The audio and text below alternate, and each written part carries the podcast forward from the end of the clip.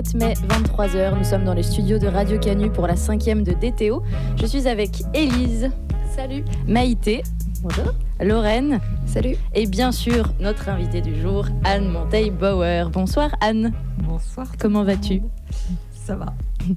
On est aux anges de te recevoir ce soir, merci. Et comme on n'a qu'une heure et qu'on a envie de parler de plein plein plein de choses, on va commencer sans plus tarder avec l'instant bio.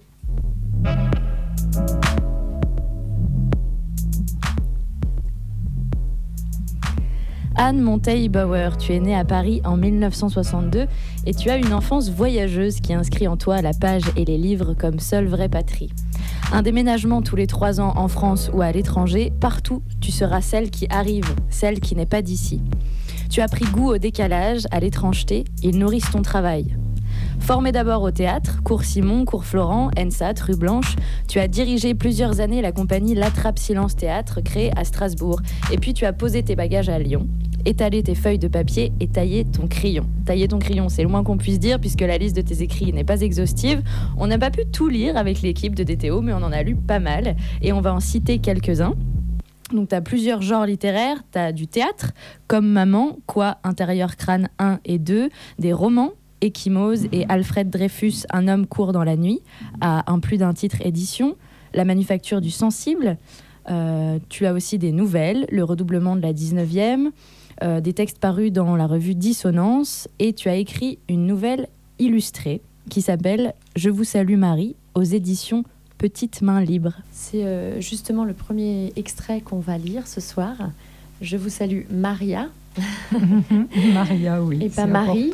C'est Mhm. ça. Très important, Et oui. peut-être avant de lire, pour, euh, pour les auditeurs, auditrices, euh, qu'elles puissent situer un peu le texte, est-ce que tu peux nous dire qui est Maria? Ben, Maria, c'est la, femme dont je parle dans ce texte. Euh, C'est une femme que j'ai rencontrée parce qu'elle mendiait dans la rue. Elle s'appelait Maria. Maria m'a appris les recommencements, l'insupportable, l'horreur de demander tous les jours sur le trottoir. Elle me l'a raconté. Quand nous nous sommes mis à nous parler quelques secondes, quelques minutes parfois, quand nous sommes parvenus à être deux femmes qui se parlent. Elle m'a raconté que le pire, c'était quand on lui donnait un centime. Un centime, m'a-t-elle dit, le pouce redressé, avec son accent slave, son châle, ses yeux trempés, inondés par l'offense. Un centime. Une dame en fourrure dans sa grosse voiture. Un centime. Est-ce que je comprenais? Oui, Maria, je comprenais. Est-ce que je comprenais qu'elle n'avait pas pu le refuser, pas pu le jeter, lui jeter à la figure parce qu'un centime, même un centime, ça ne se refuse pas? Parce qu'un centime plus un centime, ça faisait deux centimes et qu'au bout, ça pouvait faire 80 centimes. Une baguette et qu'il y avait les enfants. Est-ce que je comprenais? Peu à peu, je comprenais. Maria m'apprenait.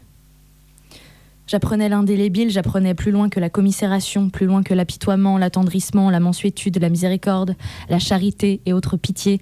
J'apprenais l'exigence, la rigueur, la nécessité. J'apprenais que Maria et moi étions dans le même monde, du même monde. Un monde qui fabrique pour fonctionner des gens qui roulent en voiture et d'autres qui tendent la main sur le trottoir. J'apprenais qu'il n'y avait pas d'un côté les mains tendues et de l'autre les ventres repus dans les voitures, mais que cela allait ensemble, que ça découlait du même mouvement, un balancier terrible qui décerne d'un côté des diplômes, la tête droite, les lits faits, de l'autre la misère. J'apprenais. Ce que Maria m'a appris de plus beau, de plus fort, de plus important, elle me l'a appris un jour de printemps.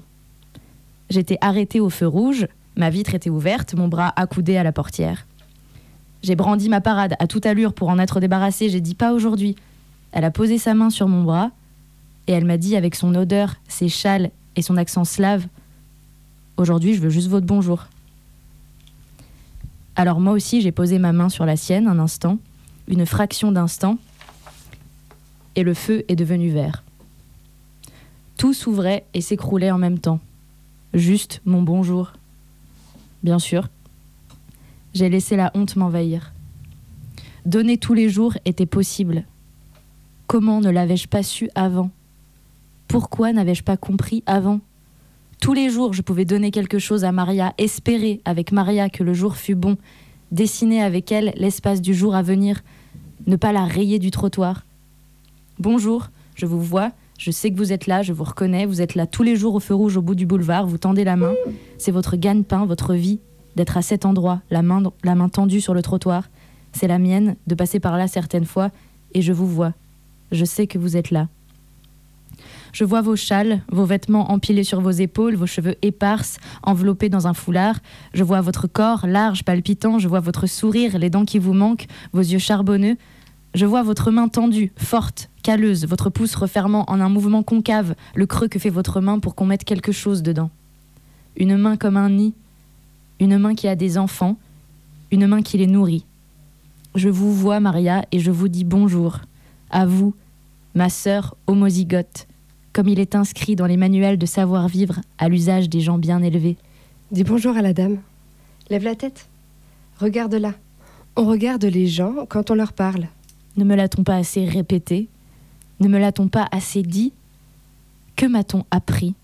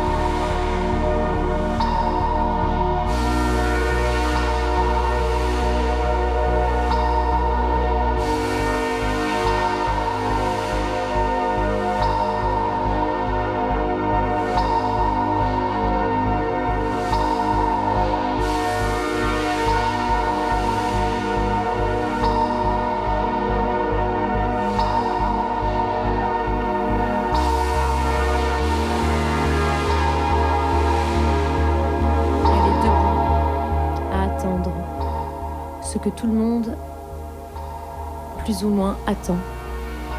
Que la pluie se calme, que ce soit à son tour, que la queue avance. Un coup de téléphone, un message sur son répondeur, le passage du facteur, Noël. Que quelqu'un la regarde pour ce qu'elle est. Que la pluie s'arrête les blessures se referment.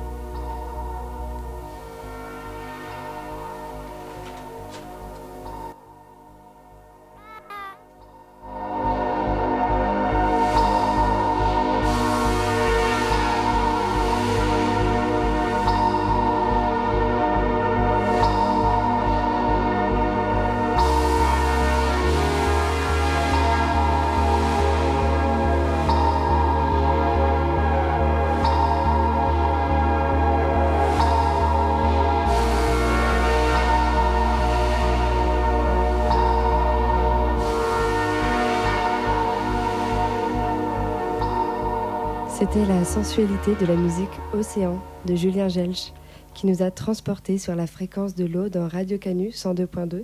Vous êtes toujours sur la plus littéraire des radios dans l'émission DTO, dédiée aux autrices contemporaines. Et nous sommes toujours avec notre invitée, Anne Montaille-Bauer, en ce lundi soir de mai. C'était un extrait du texte lu par Marion, du texte Je vous salue Maria, et un instantané glané sur ton blog, Anne. on va maintenant parler d'un de tes romans que tu as écrit en 2010 qui s'appelle Échymose. C'est l'histoire de Laura Delim, une écrivaine publique qui reçoit un jour une femme, Jeanne Bellisten, qui lui demande d'écrire un bout de sa vie.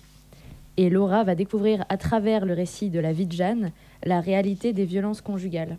On va écouter un extrait, c'est euh, une scène entre Laura et une amie à elle, Blanche, qu'elle n'a pas vue depuis des mois. Tu m'écoutes? Oui, oui, excuse-moi. À quoi penses-tu? À rien. Tu as l'air ailleurs. Non, non. Tu as des nouvelles de Dix? Il est en Alaska. Vous vous êtes revus?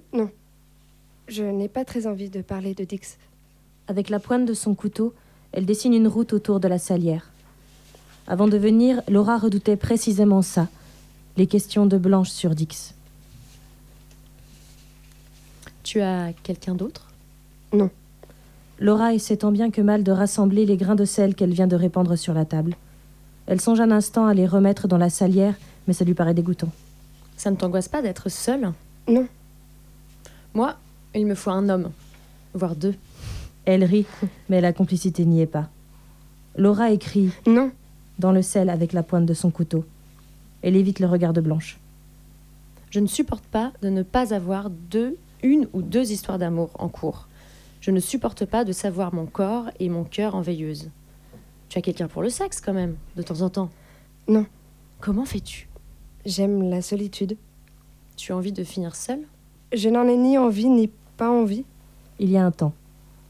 Un instant où Laura sourit, le regard à l'intérieur. Ni envie, ni pas envie. Elle trouve cette idée importante. La question n'est pas de finir seule, la question n'est pas de finir, la question est d'être. Est-ce qu'être, c'est être seule Elle ne sait pas. Elle voudrait continuer à percer les mots, à les décharger de leur sens. Mais il y a les yeux de Blanche qui attendent. Elle ne la voit presque plus, tout est flou, comme assourdi. Les bulles gagnent, elles s'envolent, elles s'échappent. Il ne faut pas. Elle cligne des yeux, fort, se mouche pour être là, avec Blanche, au café Marcy.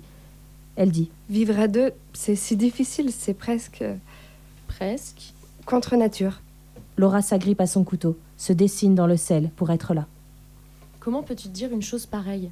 Ça fait des milliers d'années que les hommes et les femmes vivent ensemble. Laura sourit. Ça revient, c'était juste un instant, un tournis. Elle parle, elle est là, sur sa chaise. Parce que c'est pratique pour la reproduction de l'espèce et l'organisation de la société.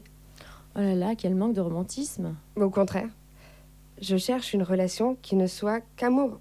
Pas pratique, pas social, pas fertile, juste amour.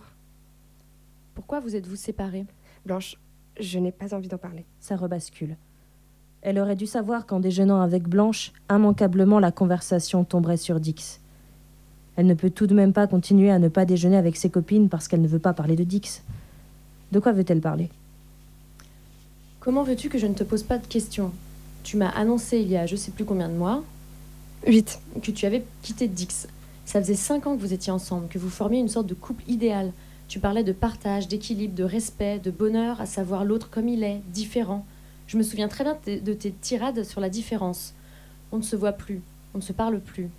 Au début, j'ai compris tes silences. Je me suis même interrogée sur mon voyeurisme. Après tout, pourquoi voulais-je à tout prix te poser des questions? Je te pose des questions parce que je m'intéresse à toi. C'est forcément une chose importante dans ta vie, ta rupture avec Dix. Je ne veux pas d'enfant. Quoi? Tu ne veux pas d'enfant? Non. Pourquoi? J'ai du mal à me l'expliquer à moi-même. Laura devient rouge. Elle agite sa petite cuillère entre son pouce et son index. Je n'ai pas envie de disparaître derrière la fonction. J'essaie d'être une femme, c'est déjà assez compliqué comme ça. Être mère, ça fausserait tout. Je vois pas en quoi c'est compliqué d'être une femme. Je me sens programmée pour autre chose que ce que je suis. Programmée pour quoi Être une accompagnatrice. J'ai envie de défricher mes propres chemins blanches, les débarrasser des obligations millénaires, aimer en sacrifier un homme et des enfants, partager le même toit, suivre, débarrasser, attendre. Tu ne t'imagines pas le bonheur d'être mère. Si, si, j'imagine. Je ne sais pas si ce sont les enfants que je refuse ou le couple, je n'en sais rien du tout. J'ai peur de disparaître dans les autres. Les enfants, je ne leur résisterai pas. Il me semble que pour aimer tranquille, il faudrait que je sois ménopausée. Tu dis n'importe quoi. Passer à côté de la moitié de ta vie. Je ne serais aimée que pour moi-même, pas pour ma fonction reproductrice. Mais je suis pas sûre qu'on puisse séparer les choses aussi facilement. Tu ne parles jamais de ta mère. C'est loin. Non, c'est faux. Elle est avec moi, j'ai peur qu'elle s'envole, j'ai peur de l'oublier. Elle était comment? C'était une sorte de branche, souple et longue, douce. Elle était drôle, mon père l'étouffait. Dix n'est pas ton père. Je n'ai pas. Excuse-moi. La question n'est pas que Dix me traite ou ne me traite pas en femme millénaire. La question est que moi, je sache être autre chose. Ce n'est pas difficile pour toi? Je joue. Je m'amuse. Avec les hommes, peut-être que j'en profite. Je m'en sors en multipliant les histoires. Ça m'évite sans doute la prison dont tu parles. Je suis amie avec le père de ma fille, amante de deux hommes en même temps. Je trouve que ça fait une jolie famille. Mais tu dirais sûrement que je triche. Non. Il t'en faut tellement pour être heureuse. J'ai le bonheur plus facile que toi, je crois. Peut-être aussi suis-je une femme plus facile que toi? Ce n'est pas très gentil, ce que tu dis. Je voulais pas te blesser. Non, ce n'est pas très gentil pour toi. Tu es mignonne. Il faut que je me sauve. Sauve-toi. C'était un extrait d'Ekimos de notre invitée Anne Monteil-Bauer. On aurait pu choisir mille autres extraits, si ce n'est le roman entier, puisque c'est un immense coup de cœur pour nous toutes. Et pour moi, ce roman, c'est un écrit sur la trace, dans le sens euh, ne pas rester dans le silence. C'est un acte contre l'oubli, contre la banalisation. On a envie que tout le monde le lise, ce roman. Euh, tu abordes dans ce livre Ekimos un sujet euh, sensible, pas facile, Mhm. et forcément on a envie d'en savoir un peu plus sur la genèse du, du livre. Euh, comment, comment, tu as, enfin, comment le sujet t'est venu, et comment euh, tu l'as construit? Alors, j'ai beaucoup de choses à dire là-dessus. Euh, ce texte, c'était une nécessité absolue. Et il m'est apparu que je devais écrire ce texte-là. En fait, bon, à un moment, euh, l'écriture poussait très très fort en moi. Et j'ai fait, j'ai pris un virage radical, à savoir que j'ai arrêté ma compagnie de théâtre, quitté Strasbourg où était ma compagnie de théâtre. C'était euh, voilà, c'était quelque chose de, c'était un acte radical parce que euh, il me semblait qu'il fallait que je fasse cette chose radicale pour pour écrire. Et euh, j'avais mille projets d'écriture en tête, et puis euh, Marie Trintignant est morte. Et là, euh, m'est remontée mon histoire à moi, parce que cette histoire, je l'ai écrite avec mon histoire à moi. Et ce qui a été très très dur, écrire ce livre a été un grand grand bonheur, une, prise de conscience, un acte de liberté, euh, une transformation de la laideur en beauté. Euh, L'écrire, ça a été formidable. Après, sa réception a été a été compliquée, a été difficile, parce que je me suis retrouvée euh, claquemurée à l'endroit de la femme qui témoigne, alors que moi, je prenais ma plume pour être une auteure, pour euh, faire de la littérature.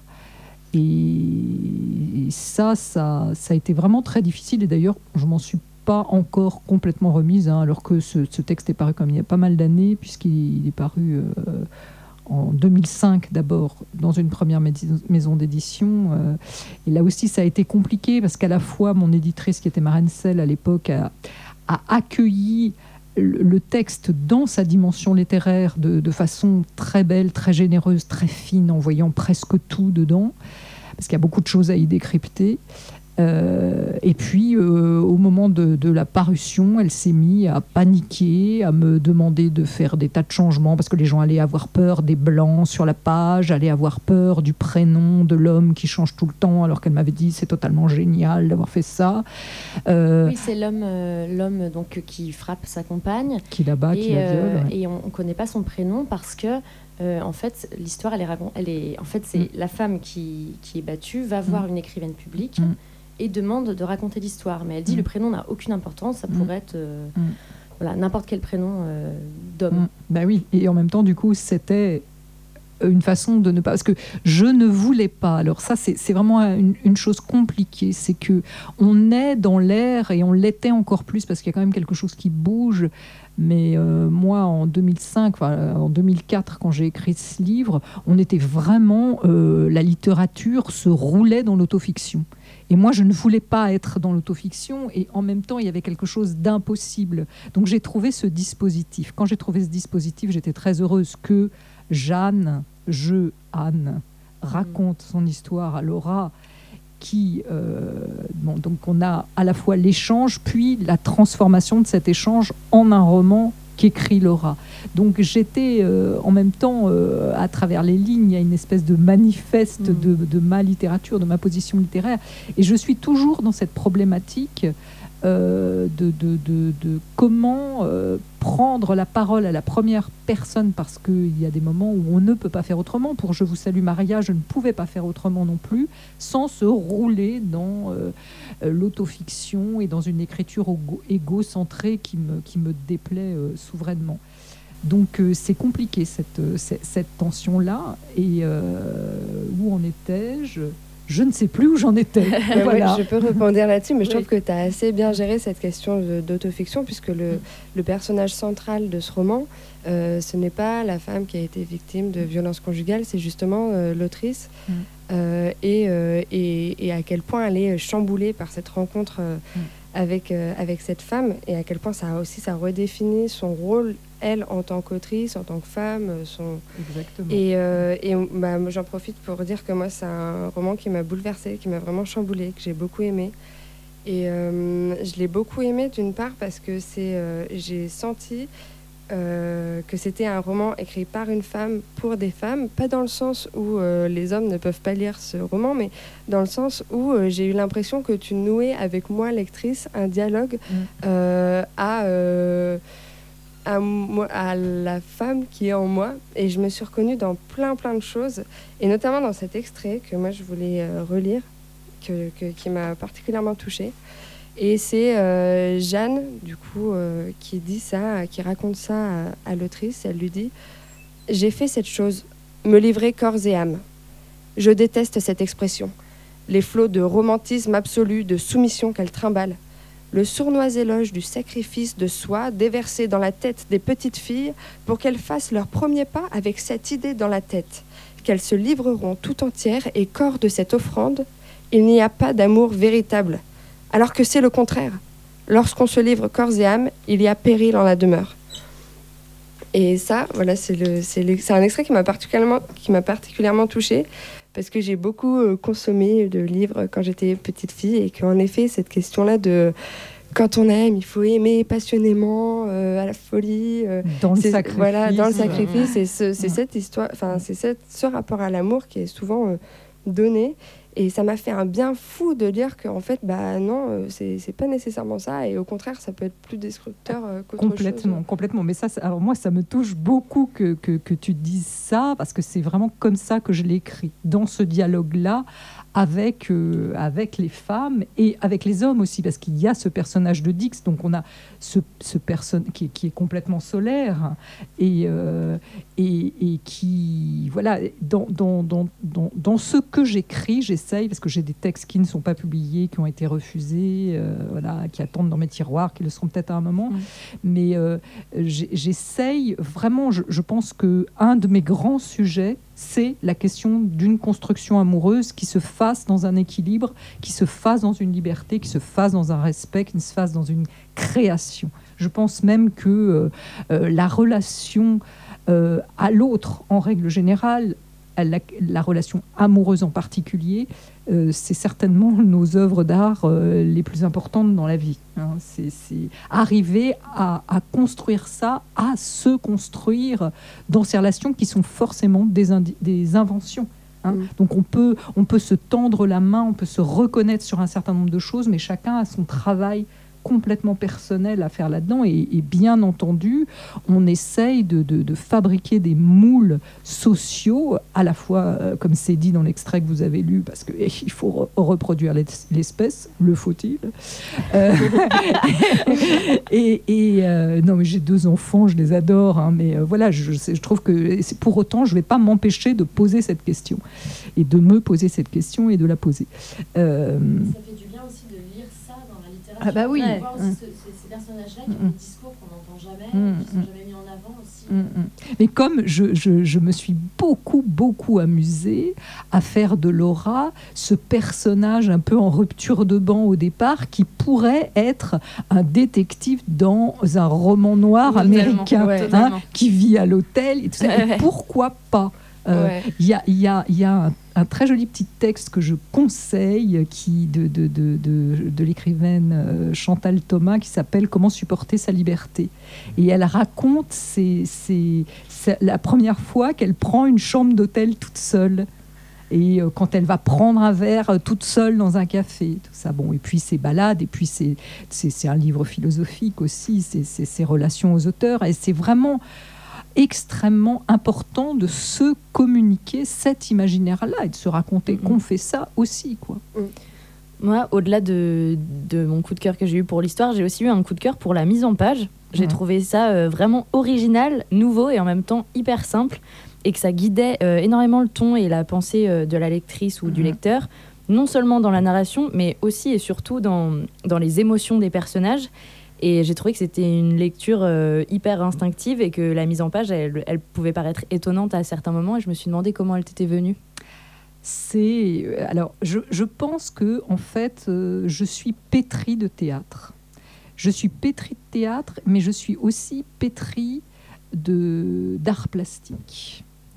Et je considère l'écriture comme une matière. Et je considère la page comme un espace à mettre en scène. Et je, alors, euh, le, le troisième art absolument fondamental, c'est la musique. Donc, je considère aussi euh, la page une, comme l'espace d'une partition. Et dans mon écriture, il y a quelque chose de rythmique, il y a quelque chose de musical, et il y a quelque chose de, l'ordre de, de, Et il y a les silences aussi. Il y a un travail sur le silence et sur le non-dit, parce que je crois qu'il que y a beaucoup de choses se passent euh, dans les espaces entre les mots ou dans un temps nécessaire entre les mots, et donc je l'ai inscrit dans la page. J'ai commencé à, à écrire comme ça parce que je trouvais que parce qu'au départ, j'ai commencé à écrire pour le théâtre, euh, je trouvais que les comédiens ne respectaient pas assez la ponctuation. Mm. Et puis, je me suis rendu compte, en fait, ça m'a ouvert quand je me suis mise à écrire comme ça, qui était presque une espèce de partition musicale de direction d'acteur. Euh, bah, je me suis rendu compte que c'était mon écriture, en fait, c'était mon rythme, c'était ma rythmique et que je ne pouvais pas faire autrement. Et Je vous salue Maria euh, a failli être publié et l'éditrice m'appelle, me dit euh, c'est absolument génial, c'est magnifique, machin et tout. Euh, mais alors, euh, vos retours à la ligne, là, c'est pas possible. Pour moi, c'est une incompétence littéraire.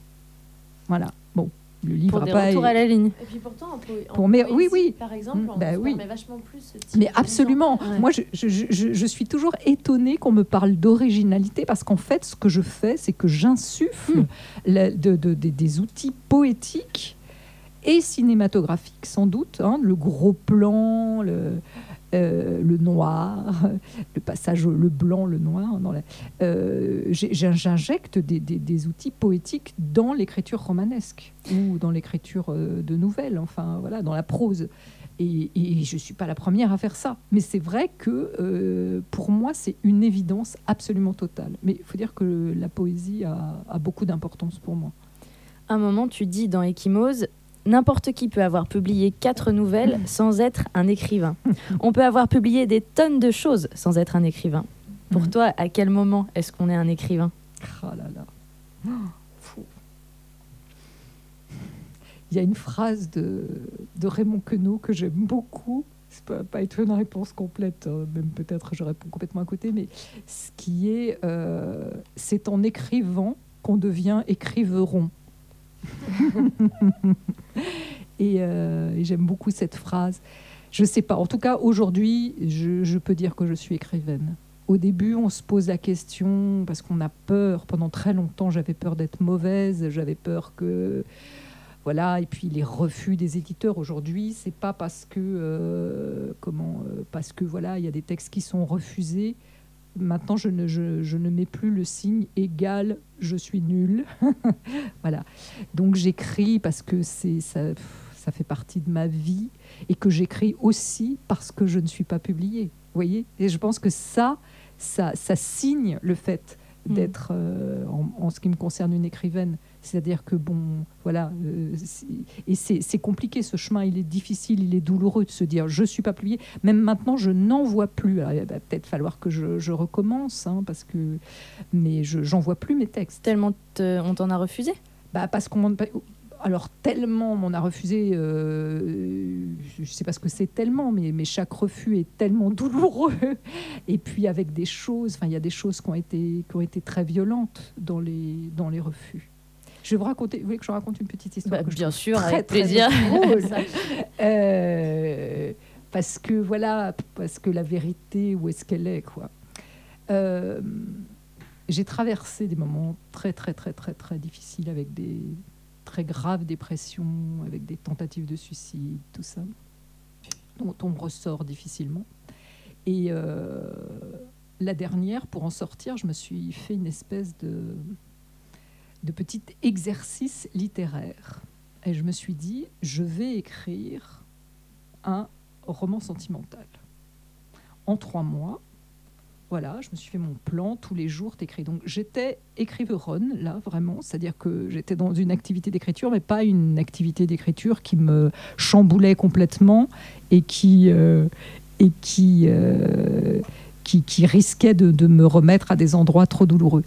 Donc voilà, j'ai écrit ça, je l'ai envoyé à Harlequin, et en même temps, j'ai envoyé à un éditeur euh, un texte que j'aime beaucoup, qui est un recueil de tout petits textes. euh, qui s'appelle Remontée des naufrages.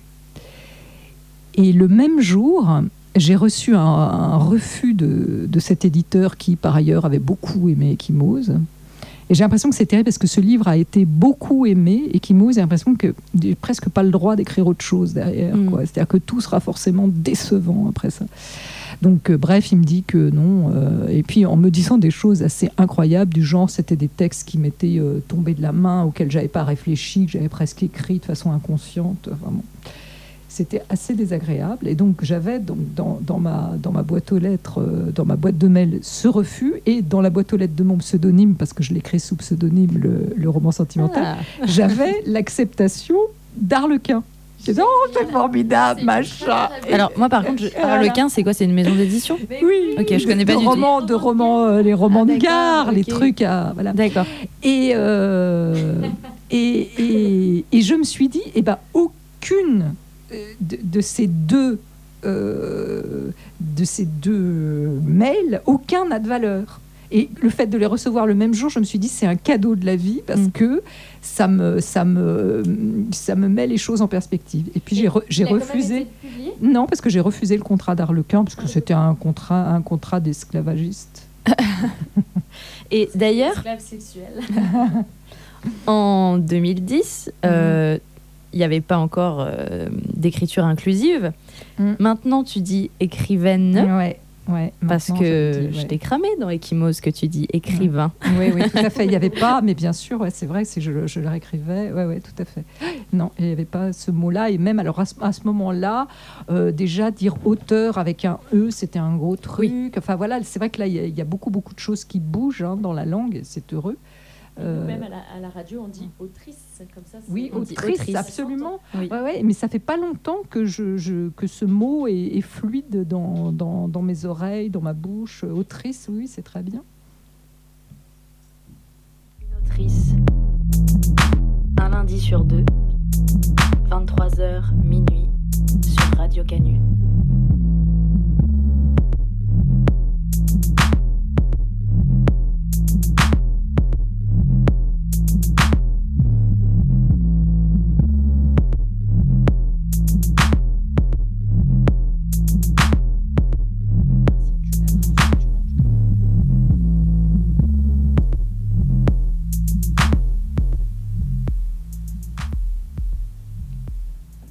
Tu aimes.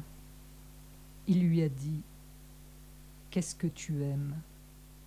Dans un souffle dans son cou, qu'est-ce que tu aimes? Dans ses bras, presque dans son corps, il a appuyé sur les mots Qu'est-ce que tu aimes? Elle a paniqué. S'est demandé quoi faire, quoi dire?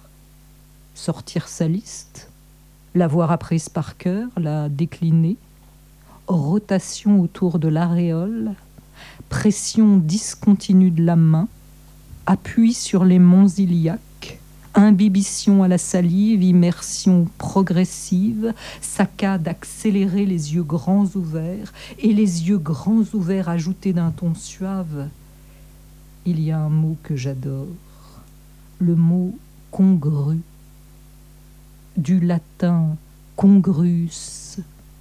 Si tu pouvais me murmurer congruence à l'oreille, tu sais, en mathématiques, l'égalité de deux figures géométriques, parce que l'égalité, moi, j'aime ça.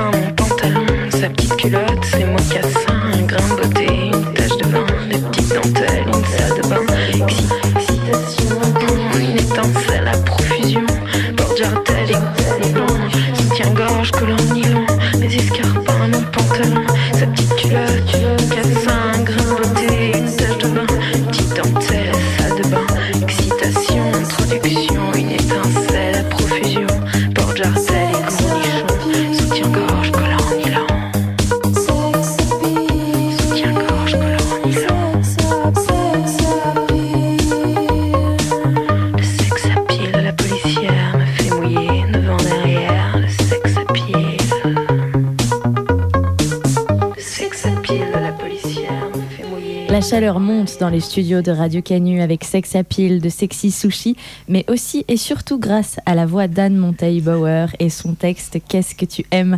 Un écrit pas tant coquin qu'impertinent, selon son autrice. Anne, tu es notre invitée ce soir et tu es dans nos oreilles jusqu'à minuit. Merci. On enchaîne maintenant avec la dernière lecture qui est un patchwork qu'on s'est donné la liberté de faire entre nous. C'est le texte Là où nos pas nous mènent. La première fois que j'ai poussé la porte de la collection d'art brut de Lausanne, il y a une dizaine d'années, je ne me souviens pas vous y avoir vu. N'y étiez-vous pas encore ou ne savais-je pas encore voir? C'est la deuxième fois que je vous ai rencontré. Poum, pelote contre pelote. Vous étiez au premier étage, à droite, en haut de l'escalier. Bing Le corps et la tête enroulés dans vos fils, entre envie de rire et envie de pleurer.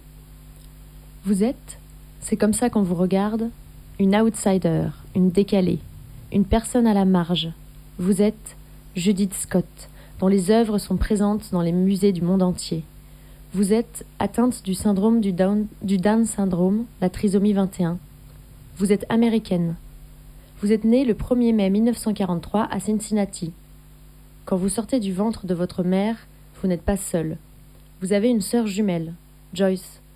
Elle n'a pas cette chose en plus, cette chose en trop, chromosome. La réalisation d'une sculpture vous prend entre 15 jours et 3 mois. À un moment, vous signifiez d'un geste vif, vos paumes glissant l'une contre l'autre, que c'est fini, que c'est la fin, que c'est fait et que presque bon débarras. Et puis vous en attaquez une autre. Vous tirez et coupez les fils avec la précision d'un oiseau, net, énergique, déterminé. Ça n'est jamais pareil, mais c'est toujours la même chose. Vous fabriquez un monde, votre œuvre. Je suis en face de cette pelote, de ce cocon, de cet œuf immense d'où sortirait un bras, un pied, un sexe tendu vers sa proie. Et je sais que vous êtes importante, que votre œuvre est importante. Je sais que du fond des frontières érigées par ceux qui croient savoir, vous nous dites être plume, être fil presque invisible, ne frôler que par la caresse. Pas de soin de soin, pas de yad, pas d'arrière-pensée, pas de bras de fer. Une parenthèse, dont le corps de chacun forme les accolades. L'essentiel surgit et partagé. En 2005, vous êtes morte à l'âge de 61 ans. Dans les bras de votre sœur Joyce, vous veniez d'achever votre dernière pièce, entièrement tissée de noir. 101 floors. 100 days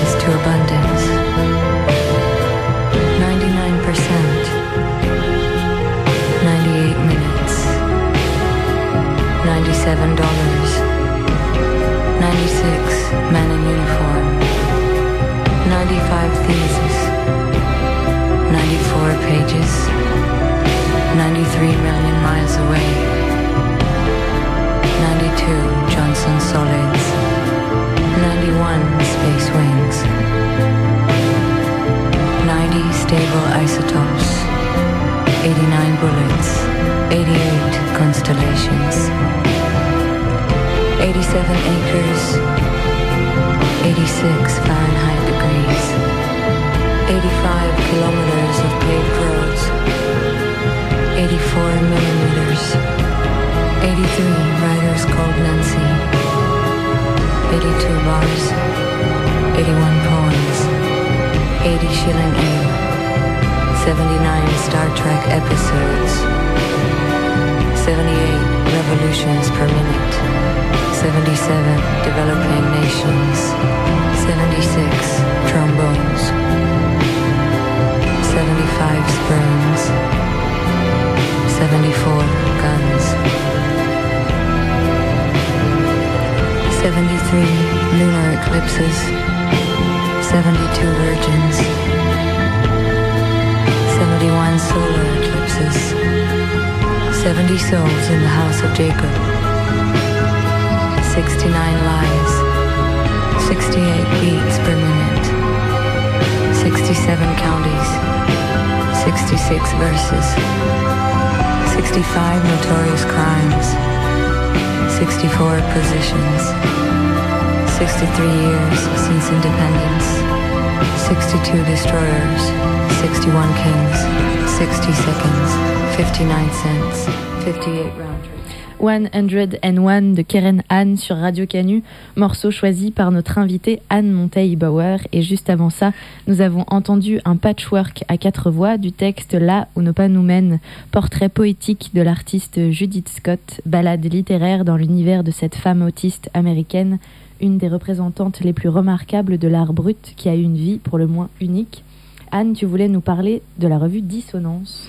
Oui, c'est- c'est une revue littéraire indépendante et vraiment euh, euh, impressionnante par son honnêteté que j'ai rejoint il y a pas très longtemps, dont je suis devenue membre. Je suis fais partie maintenant du, du- comité de lecture de cette euh, revue littéraire qui euh, anonyme tous les textes qu'elle reçoit. Ça marche. En fait, il y a deux numéros par an qui sont thématiques. Il y a des appels à textes. Donc tous les gens qui ont envie, qui nous écoutent, peuvent envoyer des textes. Euh, Revue Dissonance, ils trouveront sur le net. La prochaine, euh, le prochain thème, c'est la honte. Et donc les, les textes sont anonymés. Et Ah, euh, chouette, voilà. Et n'importe qui peut proposer. N'importe textes. qui peut proposer ses textes et euh, on, on choisit les textes et seulement quand on a fait notre choix qu'on sait qui les a écrits. Et voilà, moi j'ai rencontré cette revue parce qu'ils ont aimé Ekimose et qu'ils ont fait un très bel article. Du coup, voilà, je les ai découverts, j'ai envoyé des textes qui ont été anonymés. Il y en a qui ont été pris et puis j'ai proposé une, une, euh, une rubrique euh, donc qui s'appelle Digression, qui est une, euh, comment, un texte littéraire sur un art qui ne soit pas de la littérature. Voilà, dans, lequel, dans le cadre duquel j'ai écrit ce texte sur Judith Scott, un autre texte sur l'art brut, et là, le prochain numéro euh, dont le thème est la trace, qui va sortir au mois de mai, bientôt, tout bientôt, euh, j'ai écrit un texte sur euh, Marie Cassatt, qui s'appelle Marie Cassatt, pas l'élève d'Edgar Degas. Et c'est une revue lyonnaise ou... Pas du tout. C'est une, une revue qui est hum, comment euh, dont le, le siège est à Angers. On se retrouve euh, au bord de la Loire pour faire euh, le comité de lecture. Alors, nous, on a voulu t'inviter ce soir, non seulement pour tes écrits, mais aussi et surtout pour ton militantisme. Puisque depuis euh, quelques années maintenant, tu as un combat dans lequel tu mets une énergie incroyable. Et ce combat, c'est celui de faire en sorte que les femmes de notre histoire ne soient pas oubliées. Tu as créé une association qui s'appelle Si, si, les femmes existent. Est-ce que tu peux nous en parler un peu? Alors, en fait, c'est assez frais. hein. Elle, a, elle, a, elle a un an euh, et un mois d'existence. Elle a, oui, c'est le combat d'une vie. Eh oui, mais, mais par contre, oui, en fait, c'est le résultat de, de- de- d'un travail personnel au départ. Euh, c'est moi, euh, je, je me suis dit, mais mon, mon imaginaire est saturé de masculin, euh, et je me suis mise à la recherche de, de, de, de- pas, de, pas de modèles, mais de, voilà, enfin, de, de, de traces féminines dans, dans l'histoire de l'art. Et puis, l'histoire de l'art m'a mené à l'histoire de la politique et aux sciences, et, et, m'a. euh, alors, j'étais dans une conscience de euh, la difficulté de prendre sa place en tant que femme dans, la société, mais c'est vraiment un sujet en fait que j'ai creusé et approfondi à partir de l'écri- de l'écriture d'Ekimose. Parce que l'écriture m'a m'a fait profondément prendre conscience que c'était pas juste ma petite histoire, mais que ce qui m'était arrivé, ça relevait d'un phénomène de société. Et, et donc j'ai eu envie de faire partager euh, les, les- les- mes savoirs euh, sur toutes ces femmes. Donc j'ai créé Si Si les femmes existent, qui est euh, un site. Et il y a, sur ce site, il y a un, un répertoire dans lequel il y a environ 250 euh, petits portraits de femmes avec des liens, des, des, des- vers euh, plein d'informations en plus. Il y a un jeu de sept familles remarquables avec euh, sept familles qui comportent. euh, alors, il y a une famille d'aviatrices, d'inventrices, de peintres, de compositrices, de pionnières, de, de scientifiques, voilà. Donc on découvre de façon ludique 42 femmes. Je suis en train de penser à une deuxième version de ce jeu de cette famille et je suis sur la piste d'un jeu de loi assez rigolo aussi que, que je ne créerai pas mais que je voudrais rééditer qui serait le, le- le parcours d'une d'une journaliste incroyable qui s'appelle Nelly Bly. Je vous en parlerai une autre fois. Voilà. On a hâte. voilà. Alors, on a parlé donc de ton jeu des sept familles, Mm. mais on aimerait bien faire un petit quiz pour voir si ce jeu des sept familles, tu le connais, Anne. Ah bah, Est-ce que, est-ce que tu le connais sur le bout des doigts je ne sais on pas, va on va voir voir. Attention, c'est le quiz des cinq dernières minutes spécial Monteil Bauer. Je suis, je suis, version questionne pour une championne. Quel quiz Quel quiz Bah, le quiz Poltan-Niaisé Poltan-Niaisé, qu'est-ce que c'est ça? Bah, Poltan-Niaisé Ah, le quiz des cinq dernières minutes. J'ai inventé la transmission sans fil. Qui suis-je? Eddie Lamar. J'ai inventé le langage informatique. Je suis, je suis. Euh, Ada Lovelace. Bien sûr. J'ai dit le féminisme est un humanisme, pas une guerre des tranchées. Euh, Christiane Taubira. J'ai dit le Elle froid. n'est pas dans le jeu, hein, mais elle On a- mis des petites ouais, mais très très bien. J'ai dit, le froid est pour moi le prix de la liberté. Je suis, je suis. Ah, le froid. Ah, faut- alors je, je colle. Je suis la reine des neiges. C'était un piège. Qui est, qui est féministe hein, d'une certaine façon. Oui. Elle propose d'autres modèles de vie. Alors, j'ai En dit. tout cas, elle est pas chaude. Ça part en sucette. Dans l'intimité, on ne sait pas. Bon, en tout cas, Je vous rappelle que c'est un Disney à destination des enfants. Alors, on continue, Anne. Tu es prête J'ai dit n'oubliez jamais qu'il suffira d'une crise économique, politique ou religieuse pour que les droits des femmes soient remis en question. Je suis, je suis. Simone de Beauvoir. Mais je Oui. précise qu'elle n'est pas non plus dans le jeu de cette famille. Donc le quiz est beaucoup plus large, mais je vous suis. hein, je vous suis. J'ai dit, j'ai représenté la liberté de me couper les cheveux, de me promener nu, d'envoyer tous les carcans au diable, y compris le corset. Je suis Joséphine Baker. Ah, mais c'est un sans faute pour cette première manche. Attention, deuxième manche. Il faut répondre du tac au tac sans réfléchir. Marie Sainte Vierge ou Marie Curie Marie Curie. Jour ou nuit Euh, De jour. Loana ou Louise Abema Louise Abema. Ville ou campagne Campagne. Dessus ou dessous Hmm, dessus. Moi Lolita ou Sophonisba Anguissola Sophonisba Anguissola. Écrire ou mettre en scène? Écrire. Tricoter ou bricoler? Tricoter des textes euh, qu'on dit en performance et qui racontent l'histoire des femmes. Oui, c'est gagné. Ah non, sans faute. Eh bien, peut-être, euh, tu peux nous dire juste un petit mot sur, euh, je sais pas, une des, des, des, per- des personnages qu'on a cités, euh, parce que bon, on connaît pas tous. An- Anguille. Ah, Sophonisba Anguissola, alors euh, c'est bah, elle, c'est une, c'est une peintresse qui, euh, alors on est euh, au XVIIe siècle, son père est peintre, elle apprend, euh, elle apprend à peindre dans l'atelier de son père, il se rend compte qu'elle est très très talentueuse et euh, il, la, il la confie à un autre peintre dont le nom m'échappe, là, qui est un grand peintre de, de, l'époque, euh, pour, pour parfaire son, son art. Et ce peintre la viole. Et le père espère qu'il épousera sa fille, qu'il y aura des dédommagements. Il y a un procès absolument sordide. Et, euh, et- et elle, a, elle a peint des tableaux dans lesquels, euh, euh, notamment, euh, ah, j'ai plus le nom de cette, euh, la femme qui coupe la tête de Jean-Baptiste. euh, Euh, ah, Artemisia Non, c'est pas ça. euh, non, bah, Artemisia Gentili, c'est. Ah non, excusez-moi, Sophonisba Anguissola. Oh là là, excusez-moi, je me suis complètement trompée. C'est une autre peintre, Sophonisba Anguissola. Oh, mais à culpa, mais un maxime à culpa. sera coupé au montage. donc, euh, euh, c'est non, non, non, mais c'est non, non, que Sophonisba qui est peintre aussi. Alors elle, elle est euh, italienne aussi ou elle est espagnole J'ai un petit doute. Elle, euh, elle fait aussi partie. alors ah elle a un père parce qu'elle a une sœur qui a deux autres sœurs qui sont qui sont peintres. Elle a non mais parce qu'il y a un père derrière, il y a des pères quand même euh, étonnants derrière qui donne une éducation culturelle très poussée à ses filles et qui, la- et qui les laisse toutes devenir peintres. Et elle va devenir peintre de la cour, elle est italienne au départ, mais elle devient peintre de la cour espagnole peintre officielle de la cour espagnole. Et elle a peint notamment euh, des- un très très très beau tableau à la cour espagnole. Il y avait euh, ah j'ai plus écoutez faut je vais pas raconter n'importe quoi sur une radio publique. Ouais. voilà euh, Allez sur le site. allez euh, sur tout le site voilà. le site elle, a- est elle- vraiment elle a fait des, des autoportraits d'elle qui sont très très beaux Bah, on peut retrouver Mm. euh, toutes ces femmes incroyables sur Mm. le site de Sissi les femmes existent, euh, www.sissilesfemmes.fr. On peut retrouver tes instantanés sur ton site à monteilbauer-instantané-poétique.blogspot.fr et on peut trouver tes livres euh, dans de très très bonnes librairies comme Terre des livres à Guillotière ou La Virevolte à Saint-Paul.